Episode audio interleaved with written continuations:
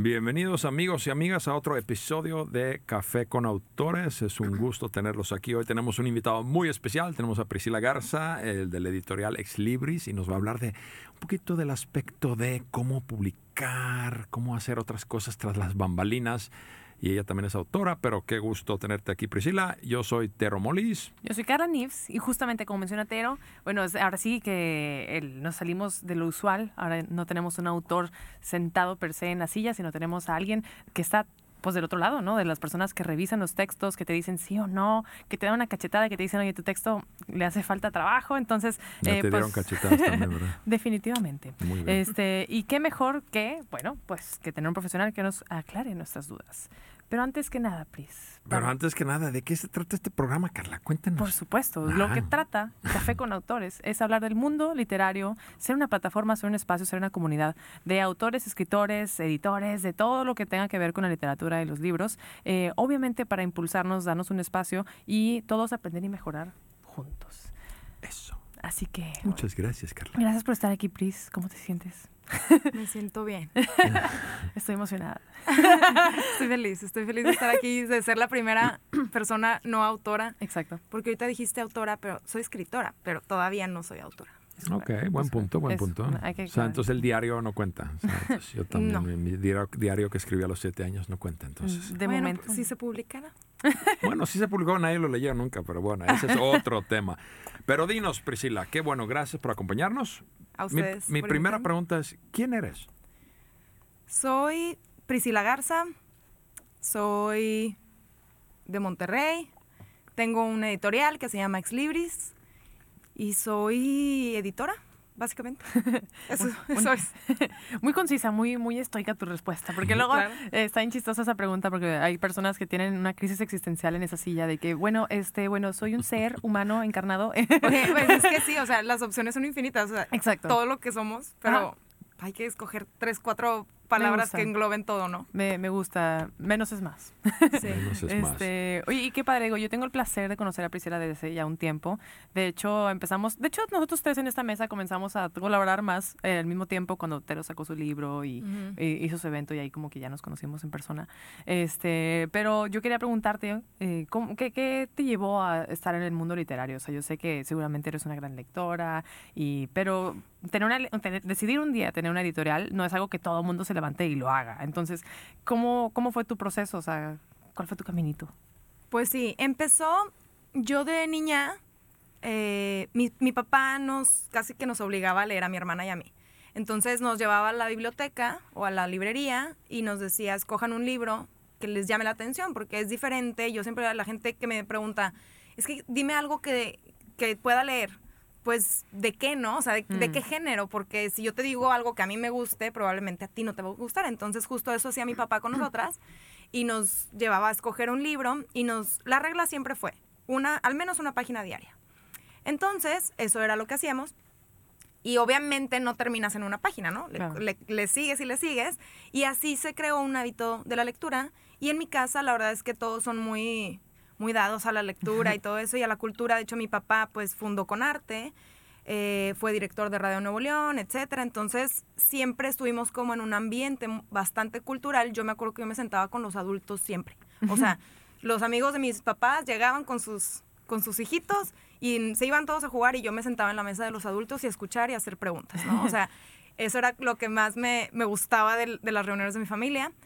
Y entonces, pues supongo yo que a través de la lectura se fue generando en mí esta pasión por las historias. Eh, empecé a escribir, pero lo que me gustaba era la historia, mm. ¿no? Entonces yo me acuerdo, por ejemplo, una vez que escuché a una mujer caminar con sus tacones y me, me llegó una historia completa en un segundo y la tuve que escribir. O sea, es algo, es algo muy loco que los, a ustedes que son autores sabrán que hay ciertas, ciertas cosas que te hacen crear una historia completa. Como detonan esos. Sí, exacto. Son, son pequeños, pequeños momentos o pequeños sonidos, etcétera. Entonces, bueno, así empecé a leer y siempre yo desde chiquita encerraba los errores ah, en los libros. O, por ejemplo, compraba crucigramas o cosas así. Mm. Muy nerd desde chiquita. o en los periódicos y circulaba todos los errores y además los circulaba con rojo y mandaba correos Ah, ¿En serio? Sí, jamás me contestaron. Naciste maestra, o sea. Sí, sí, nunca me contestaron. O, pero... o editora. O editor. editor. Sí, bueno, de las dos. Es que me remonté a mi Este- primaria donde todo estaba en rojo, ¿verdad? Yo, bueno, perdón. Sí, así soy. Soy bastante eh, extrema. Órale. Este, pero entonces, bueno, circulaba todo eso y me empezó a interesar mucho el, ok, si se va a contar una historia que se cuente bien, ¿no? O sea, si- incluso puede ser una nota del periódico, pero cuéntamela bien, porque para mí siempre era muy importante o me parecía como que, a ver, las personas van a leer esto y si nosotros no les enseñamos a través de la lectura cómo se escriben las cosas, entonces, ¿en dónde va a quedar la cultura, no? O sea. ¿cómo va, va a saber la gente cómo se escriben Mm. las palabras?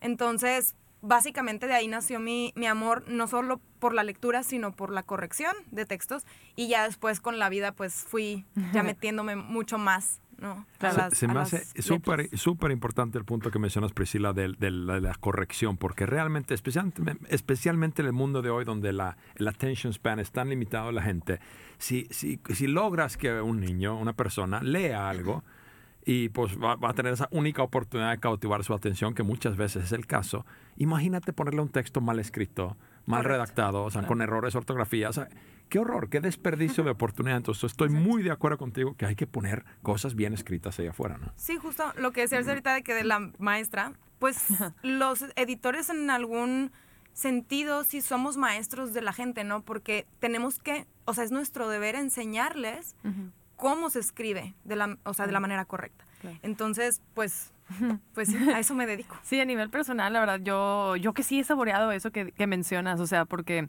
uno, bueno, aquí hemos platicado de que muchas personas y la mayoría de los autores yo creo que no han estudiado per se ni letras ni filosofía, sino siempre escuchas que soy ingeniero, soy nutriólogo, soy bla, bla, bla, y me encanta la escritura, entonces escribo. Y Sí. por ende, obviamente, muchos autores pues no, no se saben el nombre técnico de las cosas. Entonces siempre que hablo con Pris, me salgo así con una libreta llena de, de apuntes y notas, porque yo, ¿que, que eso se llama cómo? yo le decía a la comita que tenía en forma de, de V, pero al revés, pero... Sí, sí, sí. La, la comita V. Entonces está como bien padre eso, qué chido. Este, Y mira, y te- hemos tenido la, digo, la gran fortuna de haber trabajado ambos con, con Priscila profesionalmente y este, a mí ella recientemente editó mi libro en español. Muchas gracias Priscila, gran trabajo. Este, y, y- y, pues realmente es un placer ver eh, cómo trabaja y pues a mí la- el trabajo de, de editar un libro se me hace fabulosamente interesante. Pero aparte de edición, que pues es lo que también haces, pero ¿qué, qué mi pregunta para ti sería, y para los escuchas eh, que nos escuchan, es ¿qué hace un editorial realmente? O sea, ¿cuál es el gama de un editorial? Porque todos conocemos la palabra tal vez, pero ¿qué hace un editorial en tu, en tu opinión? que yo creo que todo el mundo te pregunta eso, ¿no? De que, entonces tú me vas a escribir mi libro, ¿no? Que- Pues hay opiniones varias, ¿no? Porque mucha gente piensa que la editorial simplemente se encarga de hacer público un libro, ¿no? De publicarlo. Eh, en mi perspectiva, o como yo manejo mi editorial, es el lugar en el que se embellece un libro, que se saca lo mejor de él y que se publica. Pero no es simplemente la publicación de un libro, porque un libro no se publica como llega, Claro. ¿no? Eso ustedes, espero. ustedes lo saben. Eso espero. Este, Rayado de rojo. es muy extraño que, que suceda eso. O sea, no, no es. A mí me parece prácticamente imposible. Entonces, para mí, eso es el lugar en, en el que llegan los libros a hacer, o sea, a embellecerse para después salir a la luz. Eso sería una editorial para mí. Y ese proceso de embellecimiento, pues puede ser muy largo, porque requiere de muchas cosas y pues nosotros tenemos algunos servicios aledaños. Eh, entonces, pues puede ser tan largo o tan corto como, como sea necesario dependiendo del libro. Claro. Sí, porque obviamente hay libros que, no sé, a lo mejor te tocan, que tienen muchos esquemas y, bueno, es más como imágenes que escrito y luego algunos libros Sí. que, pues no es lo mismo hacer una traducción como ahora te tocó Contero, que Correcto. construir desde el- las bases una fantasía o algo, o sea, me imagino que obviamente el nivel de involucramiento varía dependiendo del proyecto, del autor, de la intención de- del libro.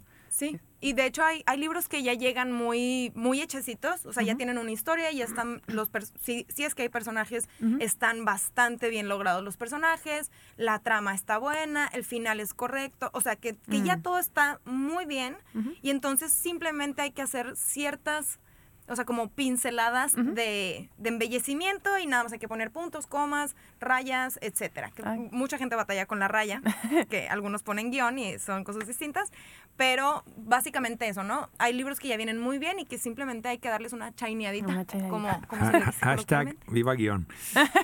No, Sí. hombre, odio, odio yo el guion. Este, pero sí, entonces depende mucho de, del libro. ¿no? Y hay gente también, yo sí, bueno, ahorita igual y hago algunas recomendaciones a los escritores, pero sí hay algunos libros que dices, esto no es un libro. O sea, no, Mm. Órale. no, no que no pueda entrar, yo, yo siempre tomo cualquier proyecto, pero sí requieren mucho más trabajo, ¿no? Mm. Entonces, un- si me lo permiten, una Claro, de mis sí. recomendaciones es sí echen, o sea, más bien, que alguien le eche un ojo a su libro antes de enviarlo a una editorial. Mm. Porque luego, es más, me pasa con cuentos. Y me mandan un cuento que es de cinco páginas y que me tardo días en leer Órale. porque no tiene sentido. Ay, qué fuerte. Sí. Uno y es feo. que, ay, son cinco hojas, no pasa nada, pero wow. Exacto, entonces tienes, incluso con un cuento de cinco páginas, tienes que hacer un montón de trabajo para que tenga sentido.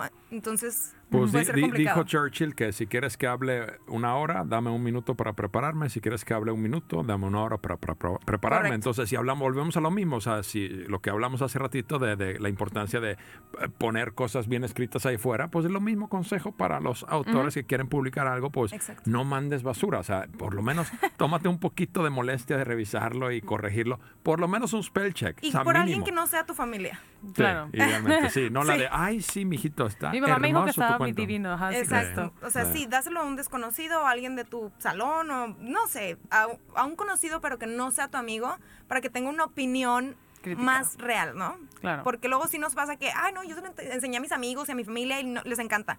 Pues sí, claro que les va a encantar porque es tuyo, o tal vez no les encanta, pero te, va de- te van a decir que sí. Ujú. Entonces, pues bueno. También el, el ir a una editorial, o sea, el hacer un acercamiento a una editorial sirve para eso, ¿no? Para hacer el ojo clínico que te diga, está bien o está mal. Y el autor tiene que tener la humildad suficiente para, para aceptar Claro. ese sí o no. ¿no? Y hacer lo que sea necesario con eso. Sí. Sí. Sí, creo que eso es una parte bien importante. Yo no sé de quién es esta frase, pero está en mi cerebro, de que lo más difícil de escribir era como también aprender a borrar, ¿no? Y creo Sí. que justamente eh, como editora, pues eso es como mucho tu labor, de que, oye, está con madre tu, de aquí tu descripción, tu escenario, todo lo que tú quieras, pero tipo no funciona.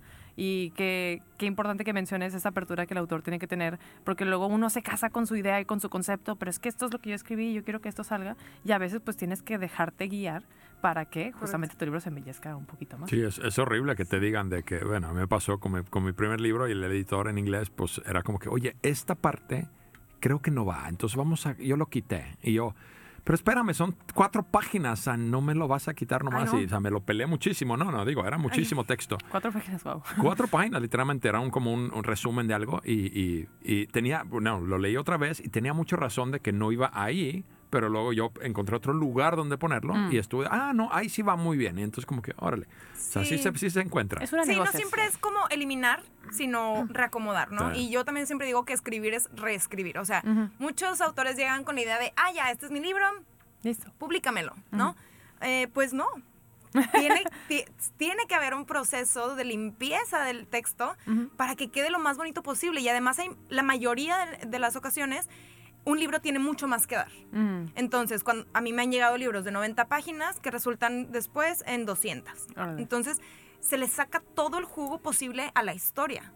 Eso es bien importante porque luego pensamos que así como este libro ya se puede publicar y ok, quizás, quizás se pueda, pero el tener un buen editor a tu lado va a hacer que sea mucho mejor el resultado. Sí. Sí, yo eso digo, es bien interesante porque, como bien mencionó Tero al principio, ambos hemos llegado a trabajar de manera profesional con Pris.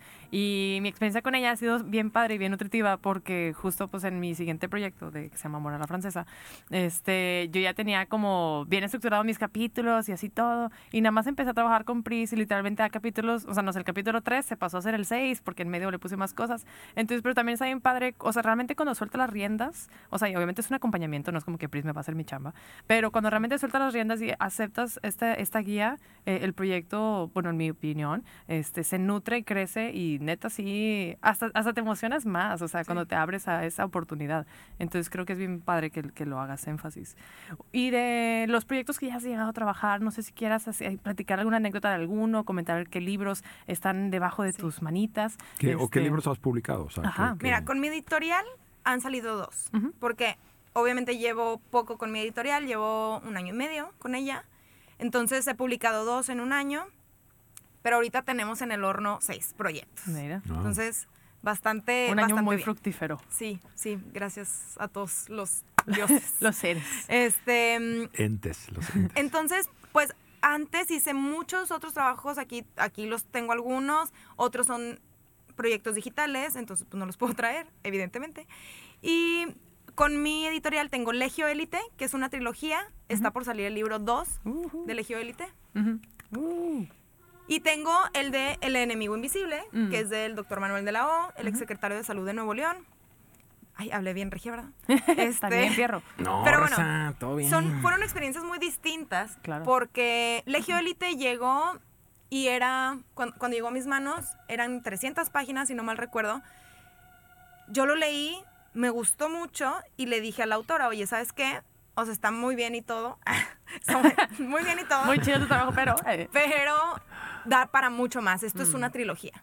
Y ah, ella o así sea, como- iba a ser solo un libro. iba a ser solo un libro. Ala, no O sabía sea, eso. ella me lo dio de principio a fin, hecho como ella lo había estructurado. Órale. Y lo había hecho hace 10 años ella. Wow. Entonces, m- le dije, esto es una trilogía, vamos a extenderlo un chorro y solamente el primer libro quedó de 300, Pues, sí están chonchos. sí, 361 páginas. Wow. Entonces, se hizo muchísimo. El segundo ya va más de eso. Está, ya va a estar más gordito. y Órale. falta todavía el tercer libro. Y entonces, este es un libro de fantasía, fantasía épica, hermoso. Mm. Me encanta. Ay, qué Brilla en la oscuridad, por Ay, cierto. sí es cierto. Le hemos metido muchísimo amor. También hicimos el book trailer del, del libro, para quienes no lo conozcan. El book trailer es básicamente como el trailer de una película, Ujú. Pero pues se hace de un libro, De un libro. y nosotros lo hacemos con eh, personajes, ¿no? Sí. O sea, sí contratamos eh, actores, actrices, etcétera, y hacemos todo el... ¿Cómo se Sí. dice esto de...? Ay, es que la producción, la guion. producción, guion y todo eso. guion. Sí, lo he visto, la verdad es que se ve súper pro y yo quedé impactada cuando lo vi porque fue cuando recién conocí a Pris, vi el trailer y dije, wow. Sí, qué- también, qué también cool. hicimos de el de apariencias, es el más Ah, sí. reciente. Sí, sí, sí. Qué padre. Salen, salen grandes actores en ese cortometraje. Sí. Este, ay, Oye, qué y- y yo quería tocar un tema también contigo, Priscila, es este, porque digo, tú eres escritora y también escribes, pero no has publicado, no eres autora Ajá. publicada, pero este, el tema de ghostwriting es Ok. el tema de escribir por alguien más, porque digo, el tema, mucha gente me dice, no, pero este tal actriz o Ah, este tal sí. actor escribió un libro, está maravilloso. Y yo digo, Ajá. te prometo que no lo escribió. y, No. la- y otros casos que he visto de que alguien sumamente famoso escribió algo o alguien, pero se lo publican por su nombre y es horriblemente mal editado y mal porque a lo mejor tenía tanto poder que dijo, no, así, ese es mi texto y quiero que salga Mm. así. Ah, sí, Claro. Entonces, horrible, pero eh, hay muchísimos libros allá afuera que no fueron escritos por la persona que dice que lo escribió. Más de los que te imaginas. Exactamente. Lo cual sí. es un poco Y triste, en mi este- opinión. Y ese también es algo que muy poca gente conoce. Yo me he dado cuenta que hablando del ghostwriting es muy poca. Y lo quería presentar aquí hoy porque es un tema muy interesante. Entonces, ¿cómo describías tú el proceso de ghostwriting? Ok. Ghostwriting, para quienes no sepan qué es en español, se los traducimos, es escritor fantasma. Y básicamente es que tú cedes, tú escribes una historia, ¿no? Y cedes los derechos a la persona que te está pagando. Entonces, imaginemos que yo soy una persona sumamente famosa o millonaria o lo que sea. O simplemente político. una persona que tiene dinero para pagarle un ghostwriter. Y entonces yo le digo a mi escritor fantasma, yo quiero escribir un libro. Ok, bueno, entonces un libro sobre qué? Porque una persona, como decíamos al principio, la conforman muchísimas cosas. ujú. Entonces, ah, bueno, yo quiero escribir un libro sobre mi familia o sobre mi puesto político o lo que sea. Entonces el ghostwriter lo que va a hacer, pues básicamente es recopilar toda la información necesaria por parte de esa persona o a veces por, por otras personas cercanas a esa persona. Y va a empezar a escribir y a estructurar un libro de acuerdo a, a las necesidades de tu cliente.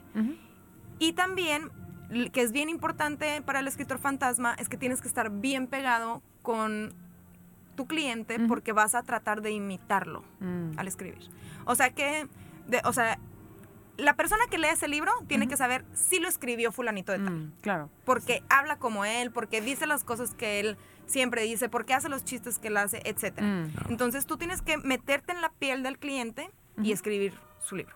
Y obviamente pues les, les vas mandando, oye, ¿sabes qué? Llevo esto, ¿qué te parece? ¿Estás de acuerdo? O sea, tú sí, tú lo escribes, pero el cliente tiene que estar de acuerdo con todo lo que escribes. Mm. Y eso a veces es un poco complicado porque estas personas, que por lo general pagan este servicio, so- es gente muy ocupada Mm. eh, o que simplemente te dicen, ¿sabes qué? Sí, hazlo como tú quieras. O sea, no se quieren meter en el, en el rollo, pero Ah. tienen que estar involucrados. Entonces tú como escritor fantasma tienes que encontrar la manera de involucrarlos en el proyecto, sea como sea. Claro. Está- Básicamente ese es Está muy interesante y porque un, un- un tema donde sale mucho que la gente, creo que mucha gente confunde los, las biografías con autobiografías y se ha inventado esa palabra autobiografía porque mucha gente dijo, quería decir que yo lo escribí, yo re- escribí mi biografía y hay muchas biografías escritas por otros y Claro. es obvio, o sea, yo tal persona X escribí sobre tal persona y es obvio, pero luego mucha gente como que, oye, yo escribí mi propia autobiografía o mi biografía. Pero el- ahí era al revés, porque nadie escribía sus autobiografías Claro, originalmente sí. y era siempre un ghostwriter Ujú, y sí. luego se empezó como que no, yo soy tan famoso ya en, en vida que Ujú. voy a publicar mi autobiografía. autobiografía. Y bueno, ya han salido autobiografías de Justin Bieber y para abajo, ¿no? Entonces, este, No me imagino a Justin Bieber escribiendo su biografía. no, no, no, no y, y sé. no, y sí hay, Baby, hay baby, famosos baby, que yeah. sí leen- hay famosos que sí, perdón, eh, escriben sus propios libros. Habrá quien sí tenga el don y quien sí tenga el tiempo y quien sí tenga las ganas de escribir un libro. Claro. Pero hay gente que no y que simplemente, y es y es súper válido. La verdad es que es muy válido tener a un escritor fantasma para poder contar tu historia, porque a veces no se cuenta con las herramientas necesarias para escribir un libro o con el tiempo necesario. Claro. Entonces, no importa cómo, lo, cómo llegues a tener un libro mientras que lo hagas, ¿no? Sí, no, creo que tienes mucha razón. Y también, por ejemplo, en el escenario de alguien súper, no sé, grande, o sea, de que ya sea una persona mayor y que tenga, pues, algo que quiera dejar como legado. Y pues, sí, justamente a lo mejor está muy complicado que esa persona se dedique a ello. Este Y sí, la realidad es que a veces hay personas que son muy creativas, que pueden tener una gran idea de un gran, en este caso, no sé, algo de ficción. este Pero justamente, pues, dicen, ay, bueno, de lo que yo lo escribo como George R. R. Martin, de que a lo mejor me muero, ¿no? Entonces, o sea, Exacto. sí. Sí, pero digo, yo, yo como autor, a mí me, me molesta un poquito que no se pone el disclaimer en esos libros que digan, a mí, en mi opinión, deberían decir libro de tal persona, pero escrito por alguien más. No, No, pues, se es que justamente por eso propósito, se ¿no? llama escritor fantasma y lo que haces como escritor fantasma es ceder tus derechos. Ujú. Yo lo escribo, pero sale a tu nombre. No. Esa es la, es- esa es la idea, ¿no? Es el Y servicio claro, que y si hay personas, déjame decirte que si hay personas que te dicen, ¿sabes qué? Ponle que es tu libro, ponle tu nombre, pero ponle que es mi historia, ¿no? Mm. Sí. O Sí, un libro, por, pero basado en o una no sé. coautoría, o etcétera. O sea, sí hay personas Mm. que le dan ese lugar al escritor fantasma, Claro. o que después de ciertos años dicen, ah, sí, la verdad es que mi libro lo hizo fulanito de tal. Entonces sí sucede, pues creo que lo de Michelle Obama, Michelle Obama tuvo un, un escritor fantasma y no sé si ella lo dijo o lo dijo él o cómo estuvo. Este, obviamente hay un contrato, entonces quizás terminó el contrato y ya Ah, pudo claro. decirlo, pero creo que él cobró un millón de dólares, el escritor fantasma de Michelle Obama. Entonces, claro que como estás cediendo tus derechos, depende también el impacto que Mm. tenga tu cliente, ¿no? Es lo que le vas a cobrar. Bueno, pues eso ya es otro tema. No, pero. Pero eso digo, hay, Es hay- hay cierta polémica, es súper interesante Sí, y, sí. y bueno, para que lo conozcan y me, me encantaba que la gente conozca ese concepto y este, súper bien, gracias Priscila. Este, oye, yo te quería preguntar también este, eh, para los autores, los wannabe autores, los que, eh, futuros autores que nos están escuchando, eh, ¿qué les recomendarías como para acercarse con una editorial? ¿Cuál sería la mejor forma? Obviamente ya dijimos que, bueno, edita un poquito tu texto y revísalo con alguien que no sea tu mejor amigo, pero ¿qué más? O sea, ¿cómo acercarse a una editorial? ¿Cómo se recomienda hacerlo? Ajá. Primero, tener un lo que tú consideres un buen producto, ¿no? O sea, yo tengo un, una novela de romance, ya la revisaron cinco personas, me dicen que está buena, yo creo que está buena, X, ¿no? O sea, tiene potencial. Ok.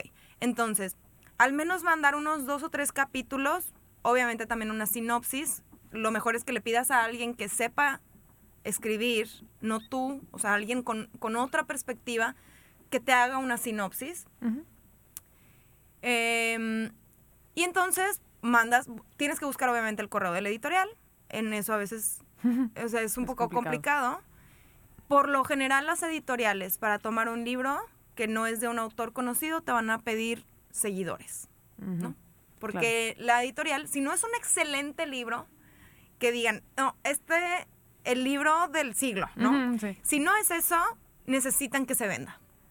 ¿Y sí, cómo es? garantízame ventas, ¿no? Sí, Con- con gente que, que es ya conocida o que ya tiene seguidores, etcétera. Por eso ven muchos libros, el de Yuya, el, de, no- el de youtubers, el de artistas, etcétera, porque necesitan ventas. Claro. Y esos libros venden. Claro, sí, Es, es un negocio, por supuesto. finalmente. Entonces, si pueden, antes de mandar un libro a una editorial, tengan suficientes seguidores en su cuenta de Instagram. Claro. Y Sí, creo que eso sí, podría hay- ser como todo un episodio también por separado, ¿no? O sea, así como marketing para escritores o de que relaciones públicas para escritores. Porque lo que yo me, me he encontrado, obviamente, ahora que estamos pues, en este rollo de conocer más autores, es que luego, digo, es, es muy normal, ¿no? Y no todo el mundo usa las redes sociales. Pero que uno a veces hace caso omiso a la importancia de eh, siempre estar comunicando qué estás haciendo, ¿no? O sea, que a lo mejor eh, estás escribiendo algo, publicaste un libro, quieres publicar, o sea, el dar- darte a conocer. Al final del día tu trabajo también tiene que mostrarse en algún lado. Y lo que hemos hablado en otros episodios, o sea, primero tú tienes que creer en tu proyecto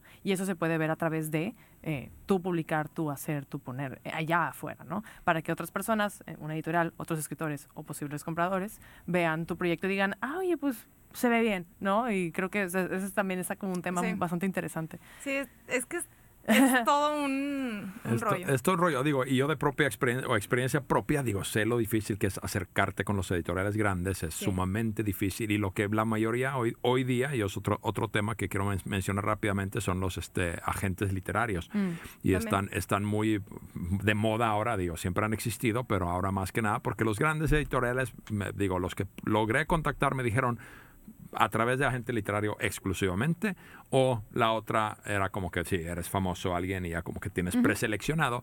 Y luego lo curioso es que dije, bueno, voy a buscar los mejores agentes literarios. Y ahí sí era, el- el- la respuesta era, bueno, primera pregunta, ¿cuántos seguidores tienes? O sea, ¿cuál es tu ya existente base de venta que tú traes a la mesa? Porque nosotros no pretendemos construirlo por ti, porque eres desconocido. Claro. Entonces eso sí era, o sea, era, un, era muy fuerte eso, porque como Yo que, lo, ah, pues lo no me que interesa. sugiero es mandar, si no te contestan inmediatamente es normal, mandarlo varias veces, por, le- por ejemplo, cada tres Mm, meses o cada seis meses. Y si ya aumentaste de seguidores, mencionarlo en el correo, ¿no? Mm. Ya, ya aumenté tantos seguidores. Pero a la par, lo que a mí me parece mucho mejor es meterte en plataformas de escritores Mm. como Wattpad. Qué chido. Entonces, la mayoría de las editoriales se basan en las historias de Wattpad para saber que un libro tiene o está teniendo buena recepción de la gente. ¿no? Claro. Que, que lo están tomando padre y que, ay, me está gustando la historia, porque en Wattpad se va subiendo por capítulos, etcétera. Entonces, sí, tiene reviews y tiene vistas y tiene Exacto. todo súper medible. entonces si un libro, eh, si a un libro le va bien en Wattpad, es mucho más probable que una, que una editorial lo tome. Él, la editorial solita. Claro. ellos te van a buscar a ti. Entonces, sí sería ideal que lo estés mandando a la editorial, está bien, pero también que tú por tu cuenta vayas haciéndote de un nombre y Ujú. vayas enalteciendo a tu texto, Claro. que lo vayan conociendo. ¿Tú ahí qué opinas? Porque digo, yo eh, ya hemos tenido conversaciones de Wattpad en el pasado. Este, como que si una editorial ve que, por ejemplo, no sé, mm, Amor a la Francesa, ¿no? Eh, ya van en el capítulo número 20 en Wattpad y le está yendo súper chido. Luego para una editorial eso es como una limitante de que, ay, bueno, pero es que tu, tu producto ahora sí como que ya se quemó, ya se leyó. O sea, ¿tú consideras que el producto que subas a Wattpad, cualquier historia, tenga que ser diferente a otro que tengas tras bambalinas? O sea, el que terminarías publicando, ¿sabes? Porque como que ya está medio publicado. Va a necesitar una corrección Claro. y una edición. Eso es, eso es lógico. Y va a necesitar una portada y va a Sí. necesitar muchas cosas. Sí. Pero cuando tú ya publiques el libro, puedes decir, si en Wattpad tuviste mil vistas, tú ya sabes, uno, que es una buena historia. Sí. que va a funcionar como editorial, ¿no? Sabes eso. Y dos, tú puedes decirle a las librerías, Ujú. que eso es algo bien importante también, le puedes decir a las librerías, ¿sabes qué? Ya se vio mil veces en Wattpad. Mm, ok.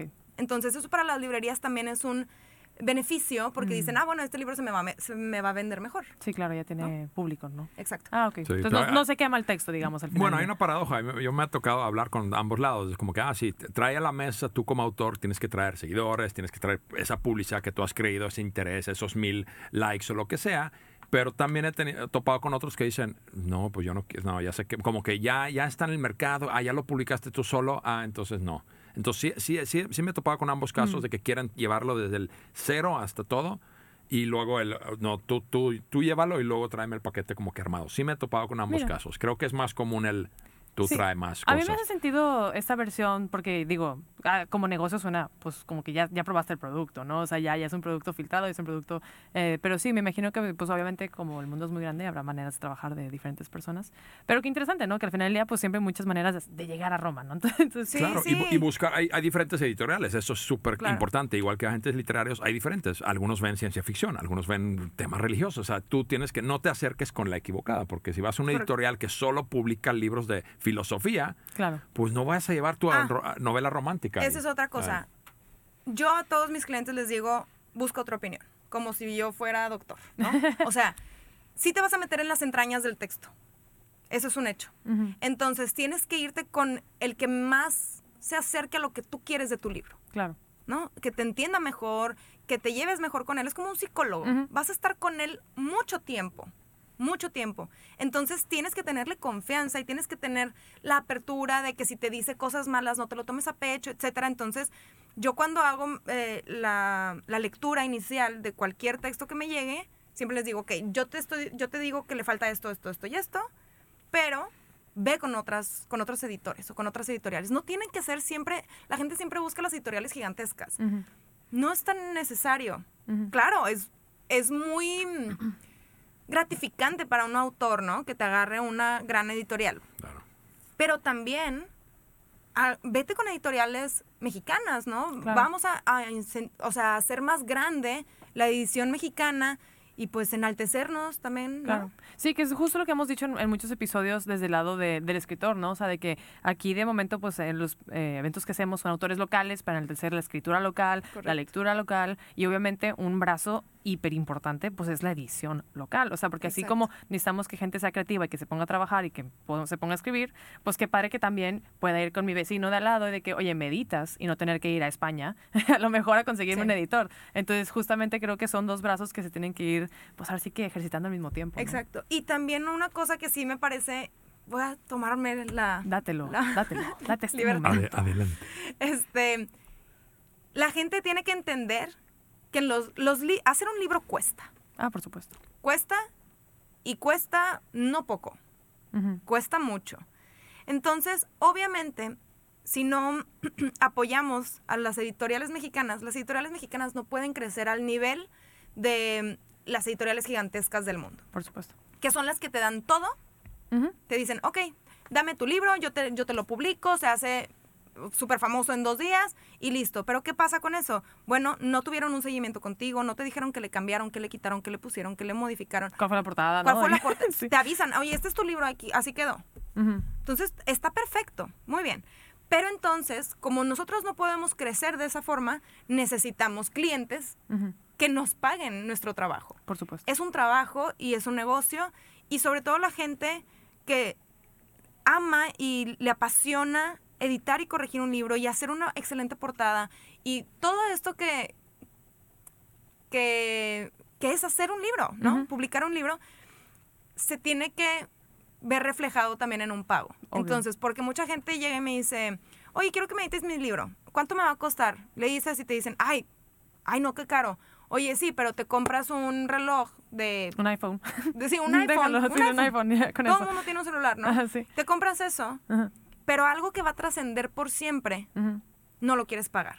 Sí. O sea, es una huella que vas a dejar en el mundo y no la quieres pagar. Entonces, pero, pero mis fotos de Instagram también van a trascender. mis, mis, mis nudes en la playa. eso, eso sí es como complicado Sí. Porque la gente todavía no tiene esta cultura, no solo de la lectura, de la escritura y de lo que cuesta estar detrás del, del libro. Ustedes sí lo han experimentado. Sí. Ustedes han vivido lo que es realmente que se metan a las entrañas de tu texto y que te lo destripen y que digan, ah, esto sí, esto no. Y es un trabajo muy arduo. Yo me, con el libro de Brenda me tardé un año. Claro. sí, es un mucho montón de trabajo.